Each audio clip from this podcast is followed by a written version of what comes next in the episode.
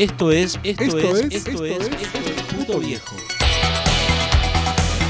Donde vamos a contar cómo vivimos nuestra identidad en los 80 y los 90.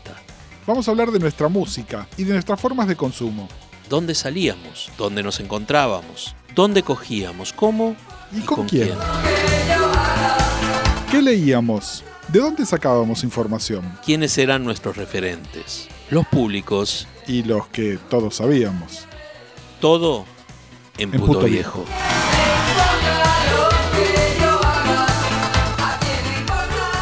Bueno, bienvenidos a una nueva emisión de Puto Viejo, el espacio de El Baído para nosotros, los putos viejos. Yo soy el puto viejo Gustavo Casals y me acompaña, como siempre, el otro puto viejo Gustavo Pecoraro. ¿Cómo estás? Muy bien, Gus. Y hoy tenemos este un programa diferente de Puto Viejo. Estábamos eh, fuera del aire pensando a ver cómo como titularlo y estábamos pensando en la pluma. En la pluma. Pero no en la pluma que se nos cae, ni en la pluma del teatro de revistas, sino en la pluma que escribe. Exactamente. Que también se nos cae cuando escribimos. También, es, medio como inevitable. Inevitable. Y tenemos eh, tres invitados especiales, tenemos a dos editores y un escritor. Contanos un poco de, de quiénes se trata.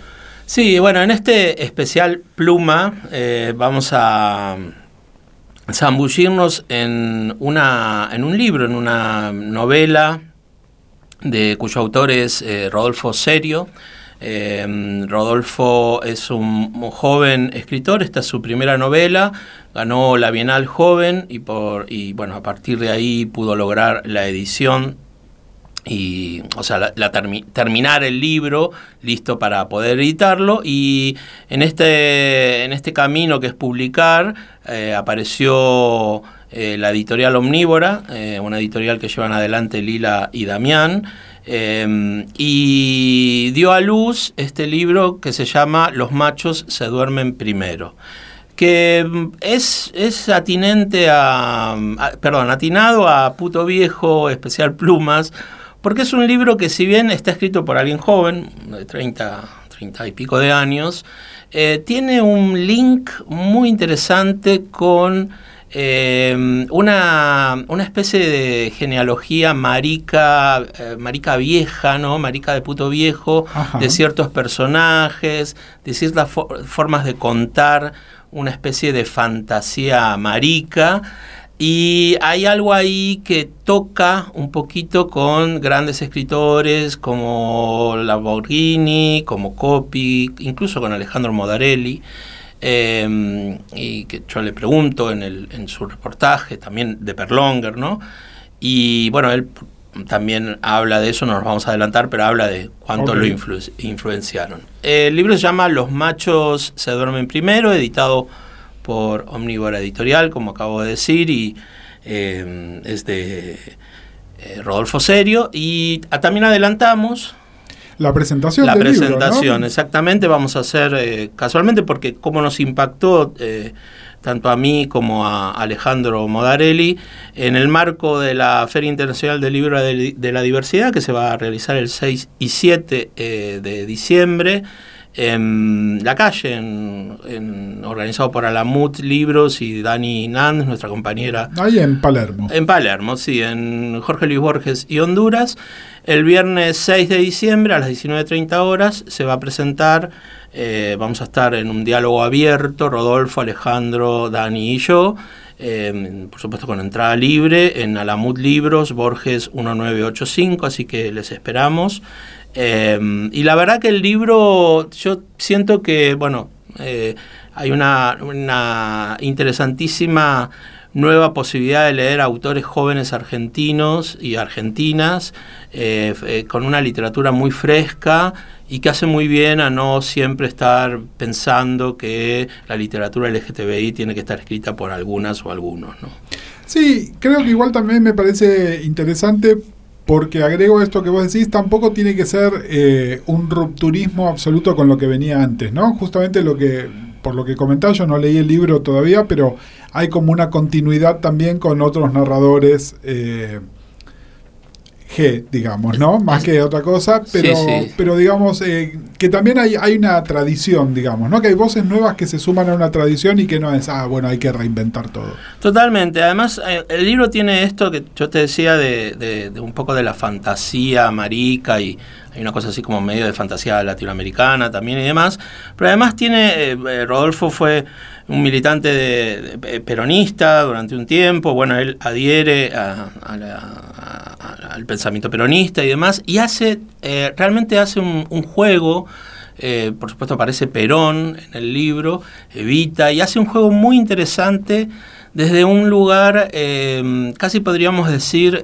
crítico, eh, y a la vez eh, sin, sin, escaparse a esa, a esa adhesión que él tiene. ¿no? Em, también una de las cosas que a mí me gustó mucho del libro es su, una reivindicación que hace de la, de la vejez. Por eso me parecía que también estaba bueno plantearlo en Pertinente para nuestro espacio. Exactamente. bueno, vamos a escucharlo a Rodolfo, a los editores de... Em, de Omnívoro Editorial. De Editorial y... Y eso. Y después cuando termine vamos a dar eh, un adelanto de lo que va a suceder este domingo en, la, en el Parque Las Heras, la Plaza Las Heras, eh, en el día de la respuesta al VIH. Hola, ¿cómo Hola, ¿qué tal? ¿Cómo estás? Bien. ¿Todo bien? Todo bien. bueno, Gustavo. Gracias por invitarnos. Bienvenidos, eh, bienvenida, bienvenidos a, al Baído. Em, la idea un poco es que nos cuenten por qué una editorial de libros eh, en estos momentos difíciles donde la autogestión es complicada. Eh, y también vamos a hablar un poco con Rodo de los machos se duermen primero. Dale, buenísimo. Así que Lila, si quieres contarnos. Bueno, eh, primero los dos, nosotros dos nos conocimos estudiando historia. Eh, y surgió por ese lado un poco la editorial, por empezar a eh, publicar textos eh, de historia que tuvieran otra llegada que los, los textos que produce hoy en día la academia. entonces empezamos a pensar en textos que nos gustara leer a nosotros, que, a nosotros, y que, no que, que, tengan una linda escritura y que pudieran llegar a un público un poco más amplio eh, que al que estábamos acostumbrados a ver qué pasaba con los textos de historia. Y en eso nos empezamos a, encontrar también con eh, textos de literatura y a ver también los vínculos entre la literatura y la historia. Eh, y por ahí empezó también el camino a empezar a publicar cosas de literatura. Y así es como también llegamos al de Rodolfo, que de hecho es un libro que tiene muchos puntos de contacto entre la historia, la política y la literatura, entonces por eso nos pareció particularmente interesante para empezar con, el catálogo de la editorial. Sí, me parece que no tengo mucho más que aportar, no, mentira, sí. Eh, nada, principalmente eso, lo que estábamos buscando, antes que nada, perdón por mi voz, estoy medio enfermo, eh, estamos buscando como producir y editar libros em, que, o sea, que, rompan un poco el gueto académico eh, en un punto o sea, no es que estamos desdeñando ese público, sino que eh, para los libros de historia obviamente queremos que ese público lo lea e inclusive que se lea en las facultades, no o sea, nos encantaría también. Pero no sé, nos pasaba que, bueno, somos, somos historiadores, em, producimos un contenido que en teoría debería romper un poco y hacer pensar a la gente, em, pero esos textos no circulan, se quedan en un ámbito de 10, 15 personas y entonces lo que nosotros queríamos un poco es también a partir de autores y autoras eh, que fuimos leyendo a lo largo de la carrera que tenían una escritura, una escritura eh, muy linda, muy bella, no solamente estaban abocados a probar esa hipótesis en ese texto, sino que le podían dar lugar un poco a, la escritura eh, donde uno tenga ganas de leer y, le, le dé placer leer eso un poco por eso nace la idea de, la editorial, también porque nos gustan los libros, claramente, y bueno, algo había que hacer con nuestra vida em, que produzca un poco de belleza en el mundo. Perfecto. Eh, humildemente, ¿no? A ver, eh, cuando uno dice o cuando alguien escucha, em, em, somos una editorial de libros de historia. ¿Qué es una editorial de libros de historia? Mm, nos, remitimos a la Edad Media, nos remitimos a, autores y, o autoras contemporáneas que elaboran teoría. ¿Qué es editar historia? Claro. a ver, acá hay que hablar, o sea, no puedo decir cuál, reconociendo mi lugar de historiadora y profesora de historia, hay una diferencia básica en teoría entre la literatura y la historia y es que la historia tiene que, aunque sepa que nunca va a llegar a eso, mantener esa idea de veracidad, de verdad, de que es una ciencia que intenta, eh, que tiene un método, ¿sí? que tiene que respetarlo y que eh, intenta llegar a una verdad, aunque sepa que esa verdad es inaccesible del todo. Eh, entonces, la historia, o sea, a diferencia de otras editoriales que solo tienen ficción o de los libros eh, estrictamente de ficción, las historias tienen que ver también con eh, toda una serie de cosas que se pueden decir cuando están sostenidas a través de un método. Y no se puede dejarse llevar por la imaginación como si sucede en la ficción.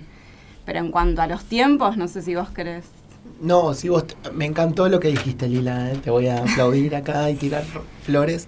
No, pero en cuanto al periodo que apuntamos y al espacio temporal y geográfico, y en principio estamos apuntando a, buscar historia, eh, libros de historia de Argentina, siglo XX en principio, siglo XXI también es más difícil ya el siglo XXI porque hay un, un debate si se puede historizar eh, algo que pasó hace tan poco, por ejemplo, el kirchnerismo, estos 12 años de gobierno se pueden historizar o no, yo creo que sí, pero siglo XX, sí, eso es lo que estamos apuntando, lo, con lo que estamos trabajando.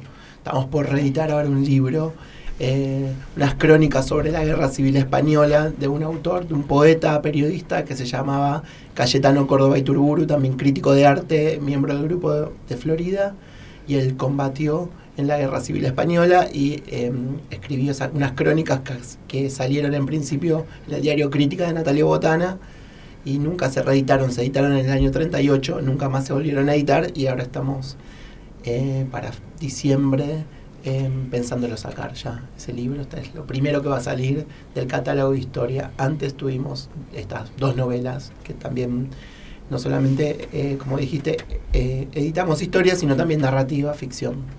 Una pregunta más sobre la editorial y sobre la, editorial de historia.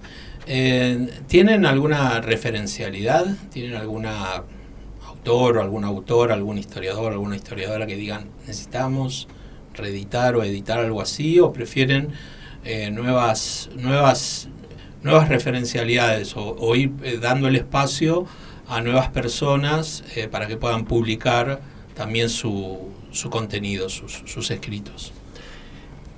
Bueno, en principio, em, creo que nunca lo hablamos esto, así que va a salir ahora.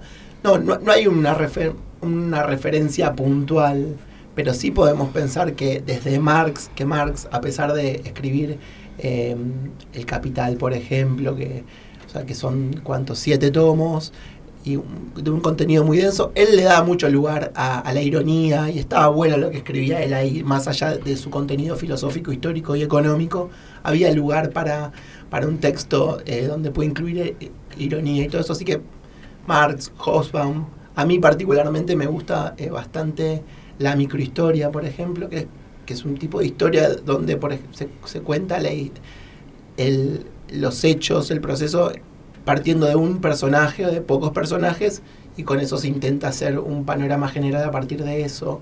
Eh, hay un, historiador italiano que se llama Carlo Ginsburg, a mí él me gusta, y si bien no es que apuntamos a editar a él o, a reeditar a él acá en Argentina, sí creo que eso está por ahí en, en, nuestras cabezas a la hora de buscar determinadas cosas, o por lo menos para em, ir construyendo un catálogo a partir de, de esas cosas que nos gustan y que nos seducen y que pensamos que pueden ser interesantes para, para cierto público. Ojalá que para el mayor público, un público más amplio que se pueda.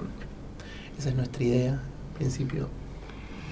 Eh, sí, no, y creo que en relación a, a, que sean nuevos escritores y escritoras o que ya vinieran produciendo cosas, en realidad lo que buscamos es eh, que tengan una linda escritura, que interpelen de algún modo el presente, o sea, siempre lo que buscamos, y por eso también la rama literaria de la editorial, y, y para mí este libro en particular, ¿no? que, que, tiene algo de interpelar en nuestro presente y tiene más que ver con eso que con de dónde vienen eh, las personas, por, por, lo menos por ahora. Eh, la idea es esa, que nos guste el texto. No soy académico, no soy historiador tampoco, o sea, eh, pero me sobrevuela todo el tiempo algo así como la crónica ¿no? literaria, que, que por ahí es un género menor que la historia, pero que, que cuenta también un montón de cosas que hacen a la, la cotidianidad de las ciudades o de las personas y me sobrevuela eso cuando están contando, que no son más, no son tan eh, por ahí eh, desde el planteo de lo teórico. No, no claro, Digo. es que sí, no, porque justamente la idea es que para que genere un efecto también en los lectores, eh, la idea no es que se quede en algo estrictamente académico o que tiene que ver con la teoría, sino que justamente interpele. Entonces, eh, que tenga una escritura o que trate temáticas que a todos nos tocan cotidianamente, eh, no, nos parecía interesante y, no, y, creo que la idea es ir por ahí. Y por, ahí se achica un poco la distancia entre la literatura y la historia. Bien. Bueno, y, y, en esta achique de la, de la literatura y la historia, de repente empiezan a editar literatura. Sí.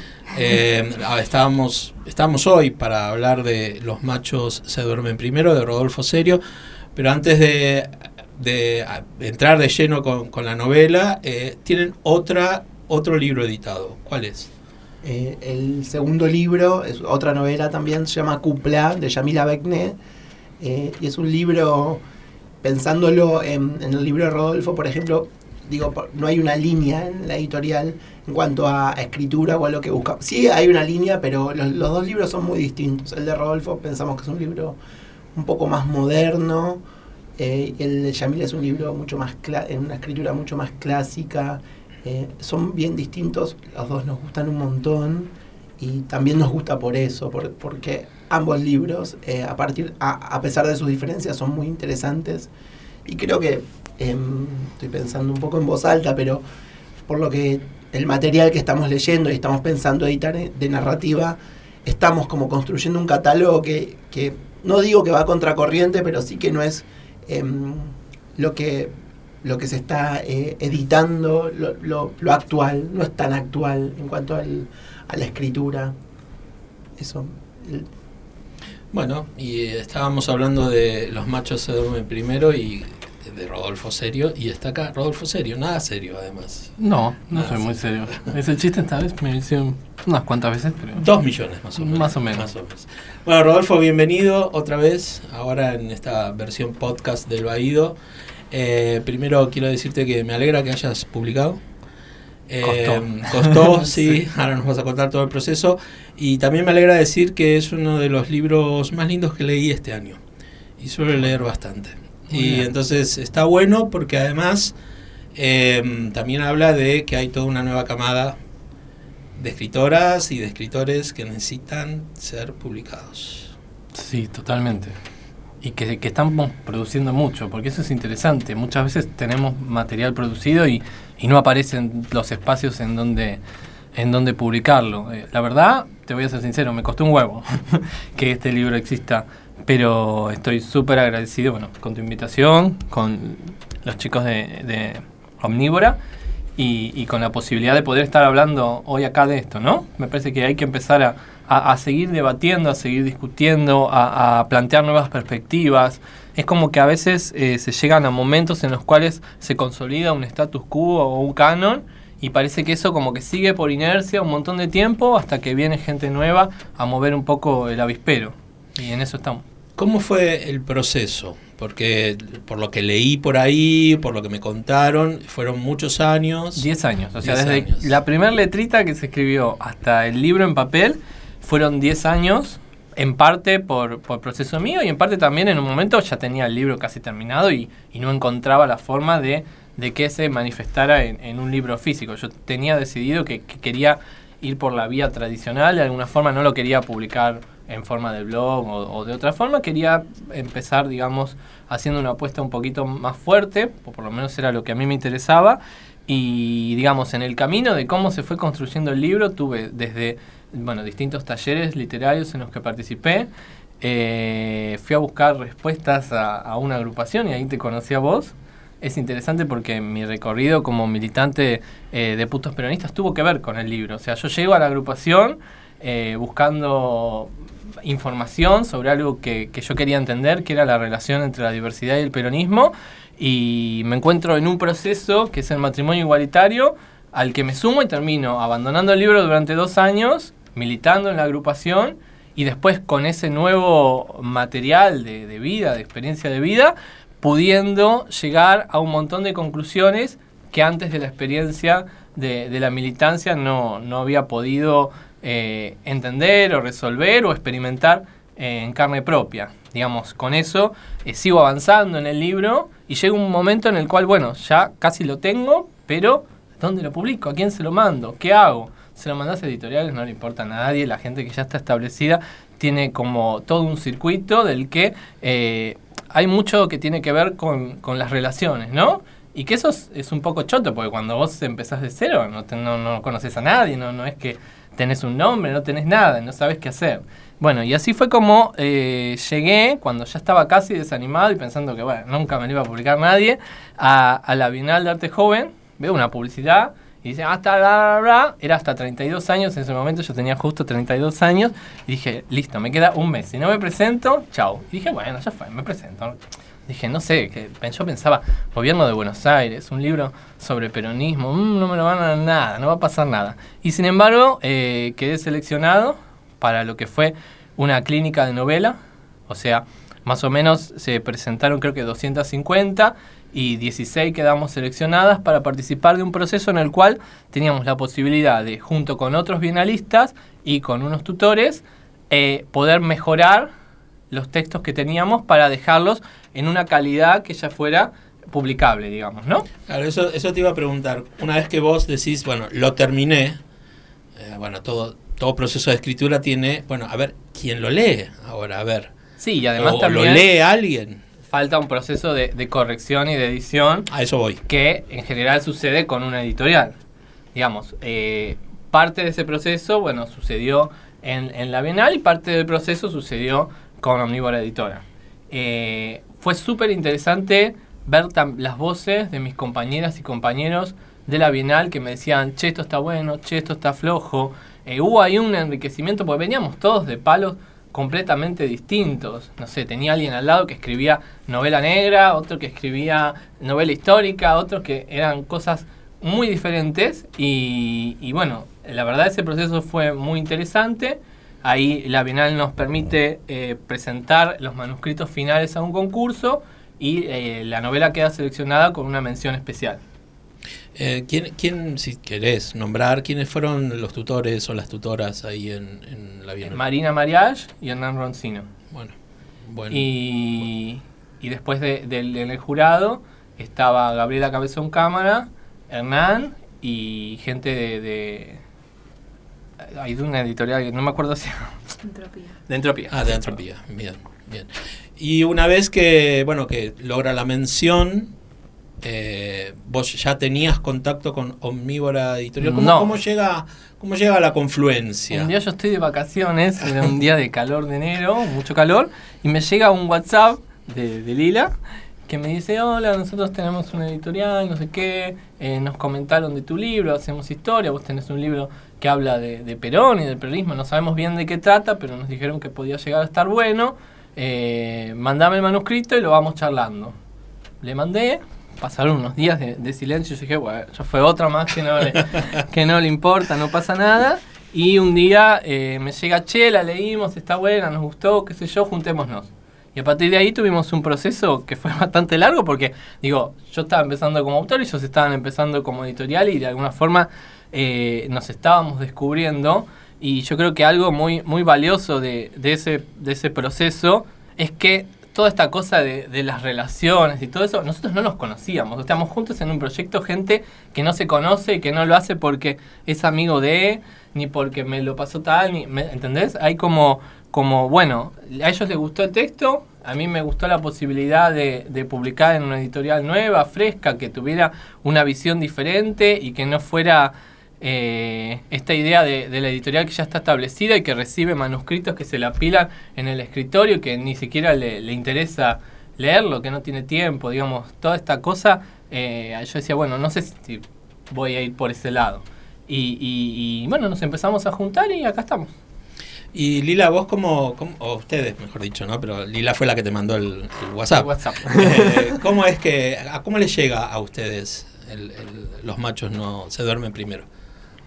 Eh, yo jugaba al fútbol, empiezo a hacer historia y comenté alguna vez eh, que estaba armando con Damián este proyecto y que estábamos empezando a, buscar textos y ahí una compañera que había trabajado en la Bienal y había leído el libro de Rodolfo, eh, no, me dijo eso, que lo que él contaba, que le parecía que, ese libro podía andar, que estaba bueno, que ya le había gustado, que trataba, o sea, que tocaba algunos temas históricos. Eh, y así fue que llegamos a su contacto. Eh, metámonos con el libro. Dale. Eh, a mí me. Voy a decir lo que me pareció en principio. Eh, este año eh, leí muchas cosas, pero me pareció esto que decía al principio, ¿no? dos de los libros que más me gustaron, no sé si son los mejores libros, a mí me gustaron. Lo que más me gustaron fue este y el de Charo Ramos, Amores como el nuestro. Eh, de editorial Brandon, que casualmente son dos libros de gente joven que habla de cosas mm, de jóvenes. Y, también hablan desde una perspectiva muy, como decías, ¿no? Una cosa, utilizaste la palabra fresca, que es lo que ¿no? me parece eh, que puede sobrevolar un poco también si alguien hiciera una reseña a este libro. Eh, a mí me divirtió mucho, eh, me parece que es un libro súper auténtico. Yo te conozco, entonces no te conozco tanto, pero te conozco un poco. Y me pareció que sos vos, indudablemente. No está escrito para la tribuna. Es un narrador, es un narrador. este es un narrador, pero bueno, no está escrito para la tribuna, por lo menos. Que viste que a veces hay gente que escribe porque lo que está de moda es tal cosa. Entonces se escribe sobre tal cosa. Eh, o sea, hay autenticidad en el libro, hay unos personajes increíbles, Morón, Lautaro, la Corky, ¿no? La, mm, ¿cómo se llama? La, villana. La villana, la, esa. Em, y yo, conociéndote, te quiero empezar a tirar algunas preguntas, ¿no? Bueno, eh, yo tengo anotadas varias cosas. Em, ustedes hablan mucho, es un libro peronista. A mí no me pareció tan peronista tan peronista, porque vos sos, este, eh, por lo que yo siento en el libro, eh, por ahí es un libro más evitista que peronista. Porque eh, por momentos sos, sos el narrador, es como desconfiado de Perón. Es un libro que quiere explorar el peronismo. Me parece que, que nadie hoy en día que esté en la diversidad y se sienta al fin el peronismo puede tener los últimos 70 años de historia eh, procesados y poder decir, bueno, el peronismo en la universidad todo está clarísimo. Me parece que es un terreno en el cual estamos explorándolo hace relativamente poco. Digo, hay mucha gente a la que todavía el peronismo le parece homofóbico, ¿no? Digo, no, pero, lo habrá sido. Pero sin embargo, vos lo incluso lo planteás, ¿no? Lo planteás como en algún lugar. Me parece que hay que hablarlo, porque negarlo no, mm. no, no tendría sentido. Digo, bueno, ¿Fue homofóbico? ¿No fue homofóbico? ¿En qué cosas sí? ¿En qué cosas no? ¿Hasta qué punto? Eh, ¿cómo, ¿Cómo nos relacionamos con, ese pasado? ¿no? Que, ¿Cómo nos interpela? ¿Qué hacemos con eso? Sería la pregunta. Hmm. Y por eso, bueno, a ver, si es más evitista que peronista, es, es, una discusión difícil, porque vos sabés que mucha gente cree que el evitismo es una forma de gorilismo.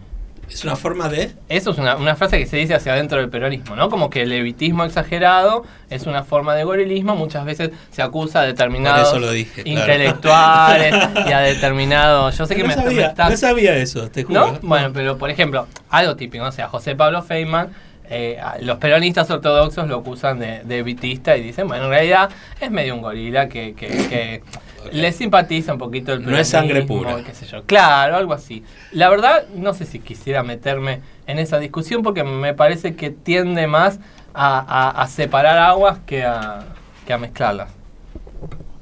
No, no sabía, no sabía realmente de esa de esa definición, pero me resulta graciosa en una persona que no es peronista, pero que tiene cierto filo, pero, filokirchnerismo en su ideología como soy yo, ¿no? Si querés podríamos decirlo así, el levitismo tal vez sea la gran puerta de entrada de muchos o la forma más amable de acercarse al peronismo, ¿no? Digo, de alguna forma, Evita podía ser la cara más militante, pero también podía ser la cara más amable del peronismo, la que, la que te daba amor, ¿no? Y entonces me parece que si querés, desde ese punto de vista, sí podríamos decir que es un libro evitista.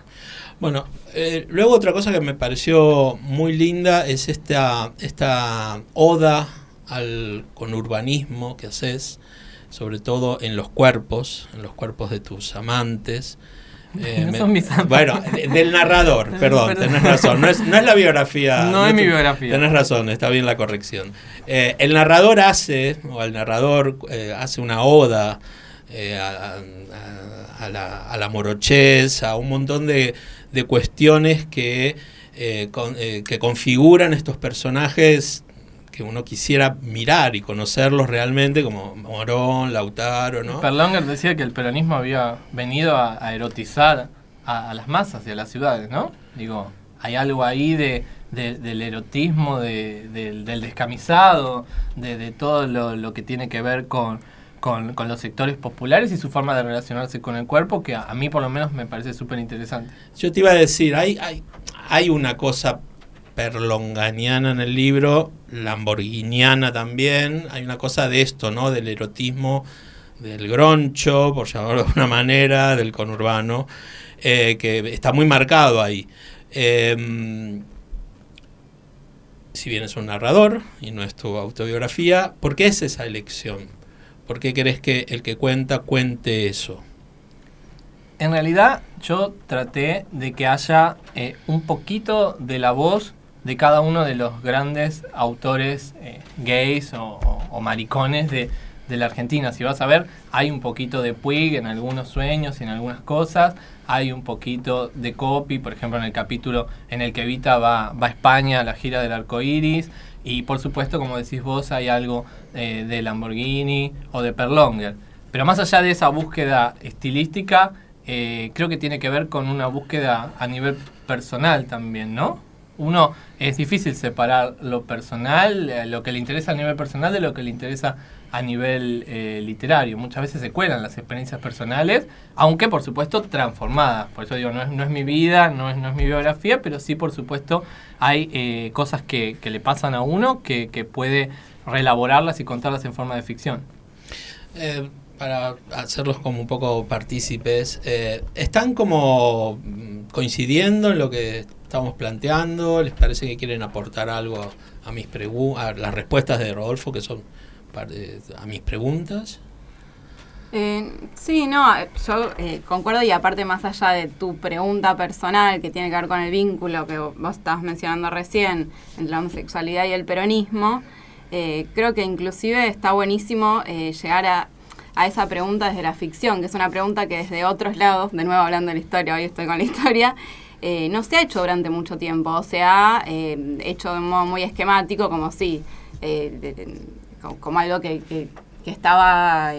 Perón perseguía putos claro, y listo. No, sí, no de un modo muy lineal. Y, y, es una pregunta que, que, muestra las tensiones también en, en, en, el libro, pero me parece que, que es un buen abordaje el, el, literario, que permite que recién ahora desde la historia se está analizando eh, de un modo más eh, fino y no tan lineal como decíamos recién, eh, esos vínculos.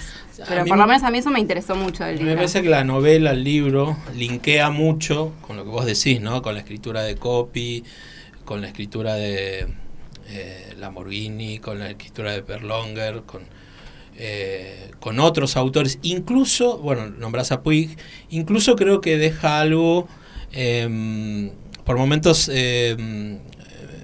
salvando las distancias, ¿no? Me hizo acordar mucho a, la prosa de... Ay, se me acaba de ir de la cabeza, es la edad.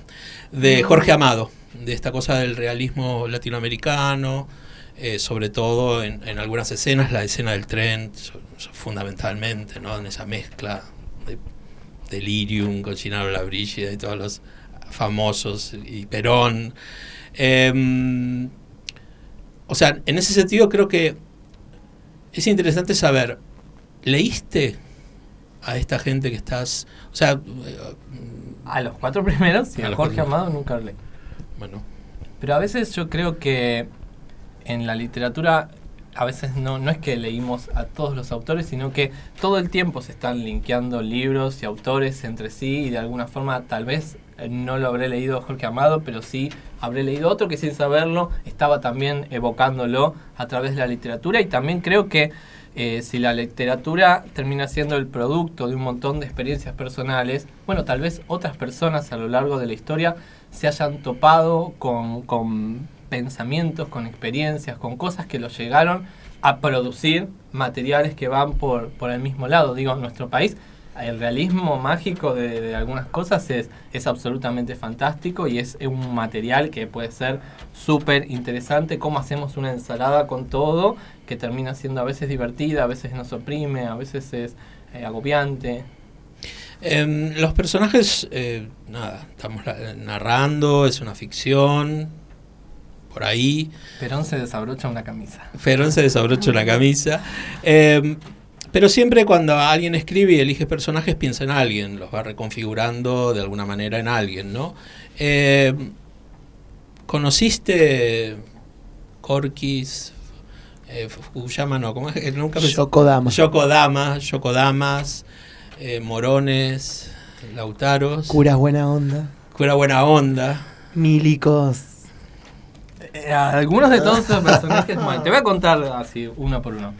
La Corky La gente quiere saber. La gente quiere saber. La Corky existe. Eh, no la conocí directamente a ella, pero sí conocí su historia en La Matanza, con, con los chicos de putos peronistas en La Matanza. Y hay un montón de historias de esas que, que son contadas oralmente, pero que muy pocas veces llegan eh, a los textos, ¿no? Es, es interesante, por ejemplo, en el Teje de Marlene, muchas veces esas historias sí llegaban a, a- existir en forma de textos, pero en otros lugares simplemente esas historias mueren eh, con las personas que las cuentan. Y me pare eso era algo que a mí me, me inquietaba un poco. Yo decía, bueno, quiero que alguna de esas historias que escuché eh, quede escrita en algún lado, ¿no? Así Sí. que por ese lado, sí. eh, la Corky me, me hizo acordar eh, toda esa parte, o sea, ese personaje que, que vos, que el narrador este, cuenta, pero que vos creás, me hizo acordar mucho a Fiestas, Baños y Exilios de Madarelli. Eh, eh, con toda la potencia de eh, crónica política que tiene Fiestas, Baños y Exilios, pero también con toda esa cosa media era verdad, no era verdad, ¿no? Como esa cosa de personaje y demás. Me parece que es bellísimo como lo, como lo contás. Sí, de hecho, bueno, yo obviamente lo ficcionalicé y algunas cosas modifiqué, pero en muchas de esas historias vos no sabés. nu- Digo, hay un punto en el cual ya no importa del todo que es verdad o como no, porque empieza Para a funcionar Mm. eh, como un mito, pero como un mito que da identidad y que se vuelve interesante desde ese lugar, ¿no? Como siempre hay la historia de alguien que, que se salvó de la muerte, siempre hay la historia de alguien que logró dar vuelta a una situación, siempre hay alguien que tiene eh, una espiritualidad diferente eh, y que nos llama la atención por eso. Me parece que esas historias son maravillosas de contar y que no tienen que quedar solo en el relato oral, que, que está buenísimo que puedan llegar escritas eh, en algún lugar. Em, hay toda una hay una figura eh, o unas figuras eh, eh, que recorren todo el, el, el libro que son figuras eh, de la tercera edad, ¿no? La abuela, Sí, la abuela. Em, te interpeló la abuela. me interpeló mucho, sí, me interpeló mucho. Me parece que hay una, hay una gran sabiduría de, de, de quién estás, de quién estás contando. Hay una gran lectura sobre esa persona que, estás, que se está contando.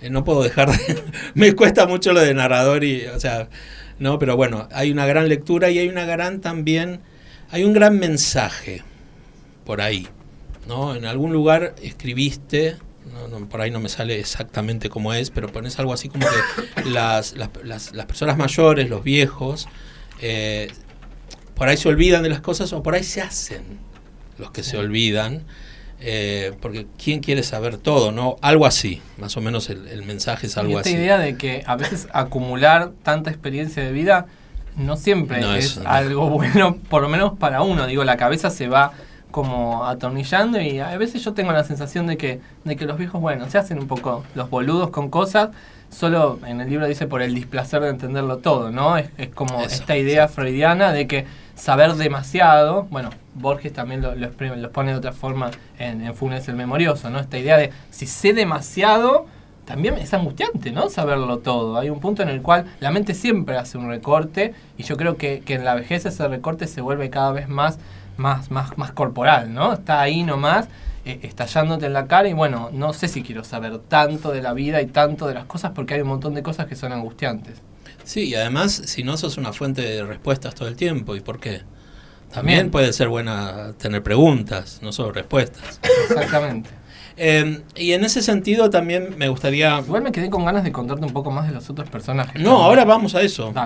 Eh, me gustaría que me cuentes un poco más, no solo de la Corky, que hicimos, sino, bueno, de Morón, de Lautaro, de El Cura Bueno, del, de lo que vos quieras contarnos. Bueno, te voy a contar de la Yokodama primero. La- Bueno, sí. Un día estaba tomando un helado eh, en una heladería de, de Callao y al lado, la mesa de al lado, llega y se sienta María Kodama. Y te juro, tenía un aura. Era como, dije, esta, esta mujer es un personaje, o sea, hay algo de ella que, que era, era magnético con su pelo blanco y vos decís, es medio mala, pero... Pero, Pero como- buena. No sé, sí, muy buena, pero... eh, no, a ver si me... No, que no, no la... no, no, no. A ver si me hace un juicio, ¿no? No, Viste que le encanta, le encanta, le encanta, le encanta. Me encanta se queda con juicios. Bueno, la cosa es que es un personaje que tiene un aura y yo dije, ay, algún día quiero escribir algo sobre ella. Entonces empecé a investigar su vida, ¿viste? Lo que aparece en internet, lo que podés leer en alguna revista vieja, en algún libro. Y, y empecé a ver que había puntos de contacto con Yoko. A mí me parecía que había un paralelismo, que las dos de alguna forma cumplían un rol en la historia donde se las ponía, tal vez por, por, por su lugar de mujeres, y también se las acusaba de un montón de cosas que funcionaban un poco como lo de la Corky, que nunca sabemos del todo si son ciertas o no, si, si realmente tenían tanta influencia en, en los hombres. Y me pareció ahí que había un material que se podía condensar en un personaje que fuera interesante. Y algo me pasó parecido, cuando estoy quemando un poco el libro, pero bueno, Sí. los que están escuchando, léanlo porque les va a gustar, eh, con la Coca Sarlo. Ahí eh, yo veía, en realidad elegí que, que Beatriz Sarlo fuera un poco parte de, de esta novela porque ella me parecía que era el canon, ¿no? Es el canon de la literatura, fue la referencia durante mucho tiempo de, de lo que estaba bien y lo que estaba mal, eh, desde los ojos de, de lo académico o de Puan, y, a mí me parecía, bueno, a ver, ¿y cuándo la- la problematizamos? Pero no problematizarla en un mal sentido, sino problematizarla en un sentido histórico. ¿Hasta qué punto eh, tener un canon que a veces se pone un poco estricto eh, nos hace bien y de alguna forma, bueno, ¿qué pasa si empezamos, no sé si a desafiarlo, pero por lo menos a jugar un poco con eso y, construir un personaje que haga cosas divertidas? Y ahí eh, se me ocurrió, más que nada, por un parecido estético, que, que me, yo me daba cuenta que, que Beatriz Sarlo tenía unas re buenas tetas, vamos a decir así, pero que no las mostraba. Que trataba todo el tiempo en entrevistas, en conferencias, cuando iba a la tele, de estar como lo más tapadita al cuello que pudiera. Y ahí se me ocurrió, bueno, es un parecido también con, con sus nombres, que podía tener algo que ver con la Coca Sarli. Que era lo contrario, digo, la Coca Sarli te escupe las tetas en la cara y, y- es su forma de, de presentación de lo corporal ante el mundo. Entonces dije, de alguna forma son dos caras de la mujer argentina, ¿no? La, la intelectual, seria, o, o que trata de ser seria, y, y la mujer que, que tiene una búsqueda eh, artística a través de su cuerpo, ¿no? Son como dos caras de lo mismo y esta idea de, de, bueno, la Coca Sarlo, comunista y adicta a la Coca-Cola, ¿no? Sí, sí, eso es. Es como el personaje que, que fui construyendo y que, que me parece que, que ponerlo a andar en, en la historia eh, la enriquecía un montón. Eh, hay- es verdad, no vamos a espolear eh, la novela porque la tienen que leer. Eh, pero bueno, hay todo, hay todo un recorrido también casi sociológico LGTBI o G, por llamarlo de alguna manera, mejor dicho, de ciertos bares, ciertos lugares, algunos que yo que soy un puto viejo digo, ah, debe ser tal o debe ser cual, y otros que misterio, no sabemos, pero que, que bueno hubiese podido estar ahí. Em, esto también, nuevamente, es parte de un imaginario, es parte de una experiencia, es parte de tu recorrido o lo intentaste meter en la, en la novela como para que haya estos espacios. No, yo creo que muchas veces los di discos, los bares, los, los lugares de encuentro LGTB eh, fueron los primeros espacios que visitamos, la mayoría de nosotros, por lo menos hablo de, de mi generación, digamos, yo te voy a contar la primera vez que me enteré que había un montón de gays en el mundo fue el día que entré a Sitges por primera vez y vi a 80 putos juntos y yo no lo podía creer. Y, y pare- parece casi pajuelano lo que estoy diciendo. Pero para mí había un gay cada tanto en el barrio que era el señor puto que todos miraban mal. Sabía que había alguno más en mi escuela, pero que estaba tapado y yo tratando de afilar el radar para descubrirlo. Y de repente, tenía 15 años la primera vez que entré a Sitges, te lo voy a contar. En ese momento no había sucedido Cromañón, estaban en plena crisis del país y podías entrar siendo menor de edad a cualquier boliche de la Argentina, prácticamente no solo los gays, a los heteros también. Y, y bueno, eh, un amigo me llevó y dije, a la mierda, hay más gente Hay y más. se divierten y no están con la cara sufrida de, los insultos y como que hay algo ahí que se destapó y a partir de ahí, bueno, uno va conociendo otras fiestas. eh, yo creo que en los últimos años la movida gay se diversificó un montón. Hoy hay fiestas súper específicas para cada uno de los gustos que tenga cada uno.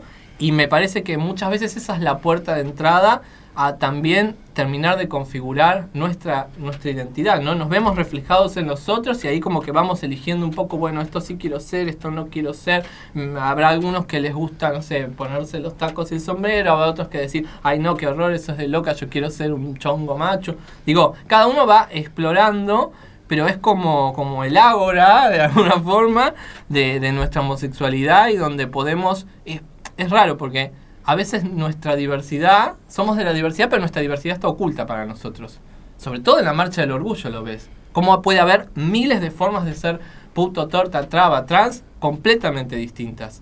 Y, y si no existen esos espacios de socialización, nos quedamos con que solo tenemos los modelos de los medios de comunicación, que son absolutamente achatados, cuadrados. Digo, cuando yo era chico, como hablábamos hace un rato fuera de, del micrófono, Fabián Llanola era lo que era ser. O sea, el estereotipo de un paqui en la tele nos decía, bueno, ser es más o menos eso, es ser gracioso, es que te barden un poco, pero en el fondo te tienen lástima y les das un poco de ternura, como que un poco eh, eh, esa era la idea y de repente, bueno, encontrarte con gente real modifica tu forma de, de ver la diversidad, ¿no?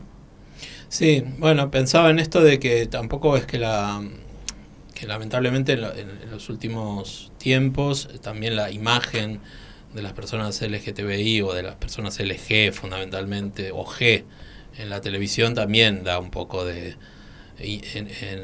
de- no te da muchas ganas de, sentir como paridad con esa gente, ¿no? Eh, y, volviendo, a, volviendo al libro, después de esto que dije, em, después están los amantes del narrador. Eh, los amantes que en general tienen como un perfil este, bastante similar, eh, como, no digo una repetición de perfiles o todo uno en uno mismo, pero que está muy ligado también a la, a la cuestión ideológica que marca el libro, ¿no? Ahí están, están muy ligados a esta cosa de la reivindicación. Creo que son los que amigan al narrador con el peronismo, ¿no? Eh, Eso son- es una búsqueda intencional eh, en el libro. Yo creo, eh, bueno, un poco lo digo, que el deseo siempre es clasista. Y el deseo es clasista tanto como afinidad como como rechazo, ¿no? Eh, decidimos lo que nos gusta inconscientemente, pero con bases ideológicas súper fuertes, que muchas veces se hacen invisibles incluso para nosotros mismos. Pero, no sé, yo tengo amigos que solamente eh, cogen con gente que no sé, sea universitario, sea profesional, les interesa. Eso ya es bastante Eso. más clasista. Yo pensé que ibas a decir Pero- con flaco nada más. No. Es peor. Pero bueno, sí, y se, les seducen los trajes y les seduce que sea abogado. Y digo, muchas veces el, eh, nuestra ideología se, se transmuta en, en- en forma de deseos. Me parece que ahí había una búsqueda que me interesaba comenzar a explorar y bueno, puede ser posible que se transmita ideología a través de- del deseo y del encuentro de los cuerpos. No sé, todavía es una, no, no está del todo respondido, pero sí es algo que me interesa seguir explorando.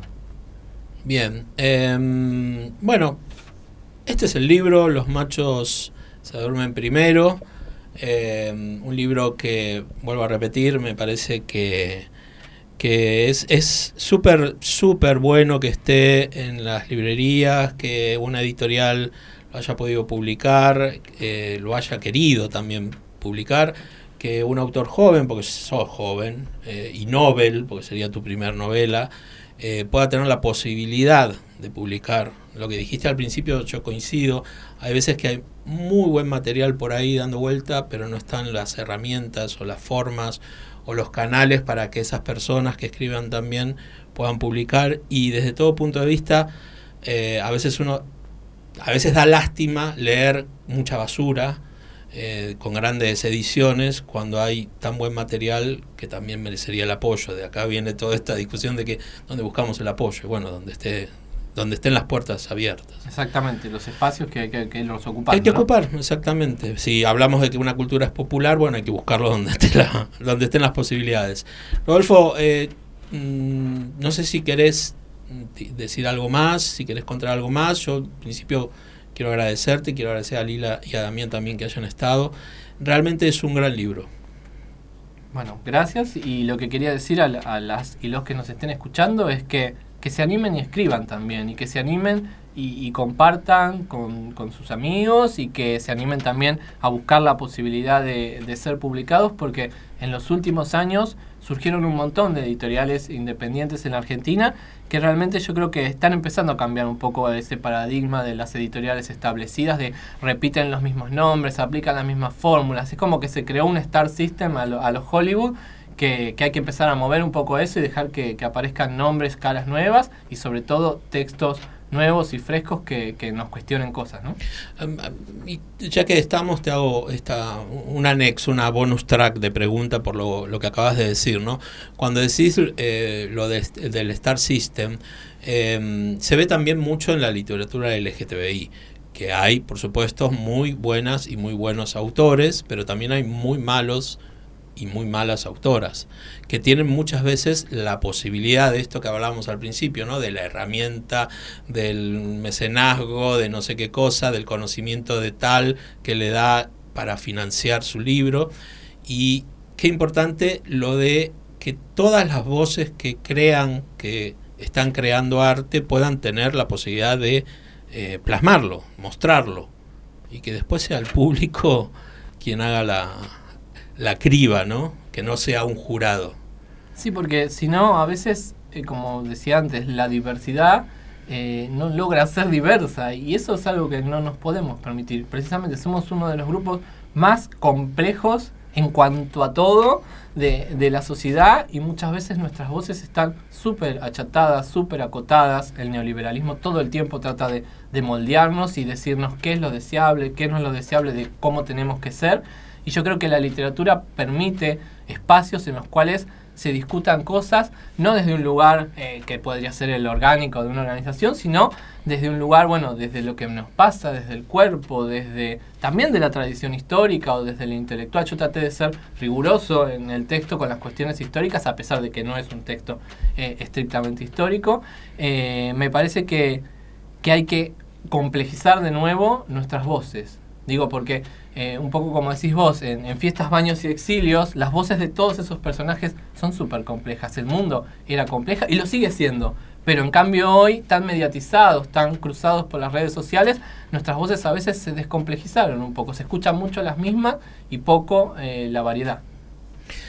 Bueno, eh, ¿dónde, Damián, Lila, dónde se pueden conseguir eh, los machos se duermen primero? Estamos en eh, muchas eh, librerías de la ciudad, de Capital. Eh, también se puede conseguir, nos pueden escribir a nosotros. ¿A dónde? Si alcanzamos a omnivoraeditora.gmail.com o a la cuenta de Instagram que es omnivoraeditora o a la de Facebook también, omnivoraeditora. Pero bueno, estamos en 30 librerías o más, un poco más también. También pueden ir ahí y colaborar con las librerías de barrio que están resistiendo también a, a estos embates de la crisis. Bueno, nuevamente, gracias, gracias por el libro, gracias por venir al estrés. Gracias a vos Eh, por, por la invitación. Nada. Por ser tan eh, generoso siempre. No, para nada. O sea, realmente el libro es, es un gran libro. De lo mejor que leí este año, no tiro flores. Eh, ¿Estás pensando en escribir más? Estoy escribiendo más. Muy bien. Bueno, muchas gracias Lila y Damián de Omnívora Editora y muchas gracias Rodolfo Serio por Los Machos eh, Se Duerme Primero. Te esperamos cuando sea con el próximo libro. Pronto. Muchas gracias. Eh, buenísimo, me ha quedado mucha curiosidad ahora por leer Por el libro, así que espero tener la oportunidad de hacerlo pronto. Y eh, como Gustavo les adelantó eh, antes del programa, si nos están escuchando en el día que sale este podcast o, o en los siguientes, eh, queríamos invitarlos porque este domingo, primero de diciembre del 2019, en el marco de eh, eh, Orgullo Buenos Aires, Justamente el 1 de diciembre, como ustedes saben, es el Día Internacional de la Respuesta al VIH-Sida. Y entonces el Baído eh, va a estar haciendo un evento especial en la Plaza Las Heras y va a haber de todo. Sí, hicimos una...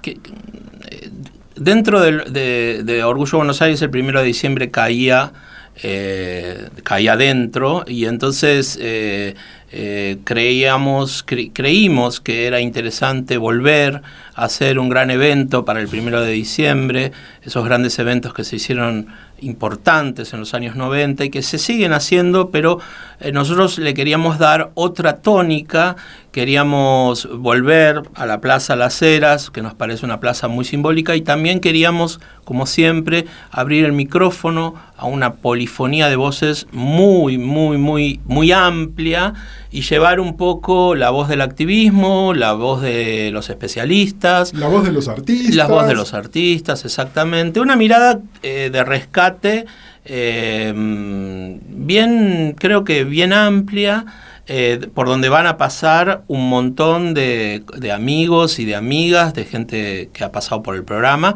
y también donde el Baído va a mostrar eh, todo lo que hace. Exactamente, así que vamos a estar una, muestra de todos los podcasts que pueden escuchar aquí en el Baído, que nos incluye a nosotros los puto viejos y se reía como loca, los de Construides, la podcast y todos nuestros espacios libro abierto.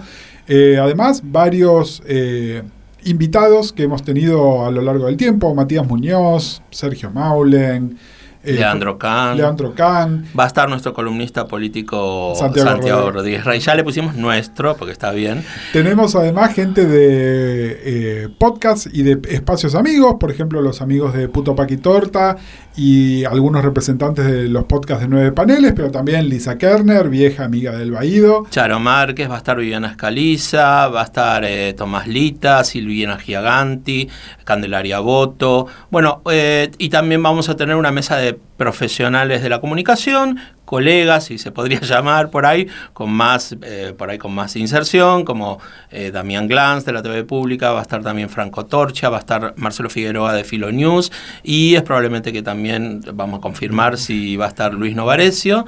Eh, y vamos eh, también a tener amigas que van a hacer su arte. Tenemos amigas músicas, es decir, todo esto lo vamos a hacer en un formato de radio abierta, que se van a poder acercar y escuchar. Pero además tenemos dos números, va a haber un escenario hermoso montado ahí en el playón de, Hermoso. de, de la Plaza Las Heras, que después igual les vamos a compartir bien exactamente en qué lugar vamos a estar, porque es una plaza muy grande. Eh, tenemos a eso de las 6 de la tarde, más o menos. Por ahí. Más o menos. eh, Karen Bennett presentando su proyecto Benetistas, que es su banda eh, que debutan, debutan en, en este espacio. Así que Benetistas a eso de las 6 de la tarde más o menos. Y a eso de las 8 más o menos, o por ahí un poquito más tarde, para cerrar, ¿quién viene? Y viene Paula Mafía para cerrar el evento del primero de diciembre, organizado por el Baído en la semana de Orgullo Buenos Aires, en el marco del Orgullo Buenos Aires. Además, eh, pueden ir con sus niñes, eh, va a estar Amarela, la clown Amarela, que siempre nos acompaña en las jornadas homenaje a Carlos Jauri, haciendo eh, actividades para niños, y va a estar nuestra otra amiga, Rubén Gauna, dibujando en vivo. Además, va a estar la coordinación SIDA haciendo testeos Testeo, esto, es súper importante, ¿no? Porque si alguien, este, eh, gran parte de la concientización es estar conscientes de nuestra serología y mucha gente o no se anima o no sabe cómo lo tiene que hacer. Bueno, acá en, en el ámbito de algo que va a ser más lúdico, eh, un domingo a la tarde, va a estar el puesto donde la gente se va a poder acercar y hacer el testeo, por supuesto, de manera gratuita, anónima, como corresponde. Exacto, y con consejería pre y post testeo, que es súper importante para cuando se realizan estos testeos. testeos. También, aparte, eh, y por si no pueden ir a la plaza, eh, Radio Ciudad va a ser un programa especial de 16 a 18 horas donde Mario Masachesi va a retransmitir un poco lo que está sucediendo en nuestro evento con un programa especial organizado por ellos y producido por ellos. Que va en paralelo, digamos. Que va en paralelo, exacto. Esto es a partir de las 3 de la tarde hasta las 8 y media, 9 de la noche en el Parque de las Heras. El pronóstico del tiempo es espectacular. Divino, hay arbolitos muy lindos y va a haber mucha cosa. Pero además les contamos que paralelo a esta actividad, y por si no quieren eh, o si quieren ir y venir. O les pinta el calor. O les pinta el calor y quieren estar al aire fresquito. Eh, paralelo a esta actividad, el mismo primero de, diciembre y también organizado por el Baído, hay un ciclo de cine positivo en el Centro Cultural San Martín que lo programamos con un corto y dos películas. Empieza a las 5 de la tarde con Sin Miedo al VIH, una un documental de veintipico minutos del cineasta David Arteaga de España. Eh, luego continúa a las 17.45 con el, largometraje documental El puto inolvidable, la vida de Carlos Jauregui. Escrito por Gustavo Pecoraro. Que, bueno, que ya todo el mundo conoce y que dirigió Lucas Santana. Y después a las 19.30 vamos a proyectar 120 eh, pulsaciones por minuto, la película de Rubén Campillo, que habla del nacimiento de Actap en Francia, eh, protagonizada por el maravilloso Nahuel Pérez Vizcayar, una película increíble. Todo es gratis. Así que vayan viendo. Además, oportunidad. Por ahí ya vieron 120 pulsaciones o el puto inolvidable. No las vieron en una pantalla linda, en un mm. cine lindo. ¿Cómo va a ser esto en el San Martín?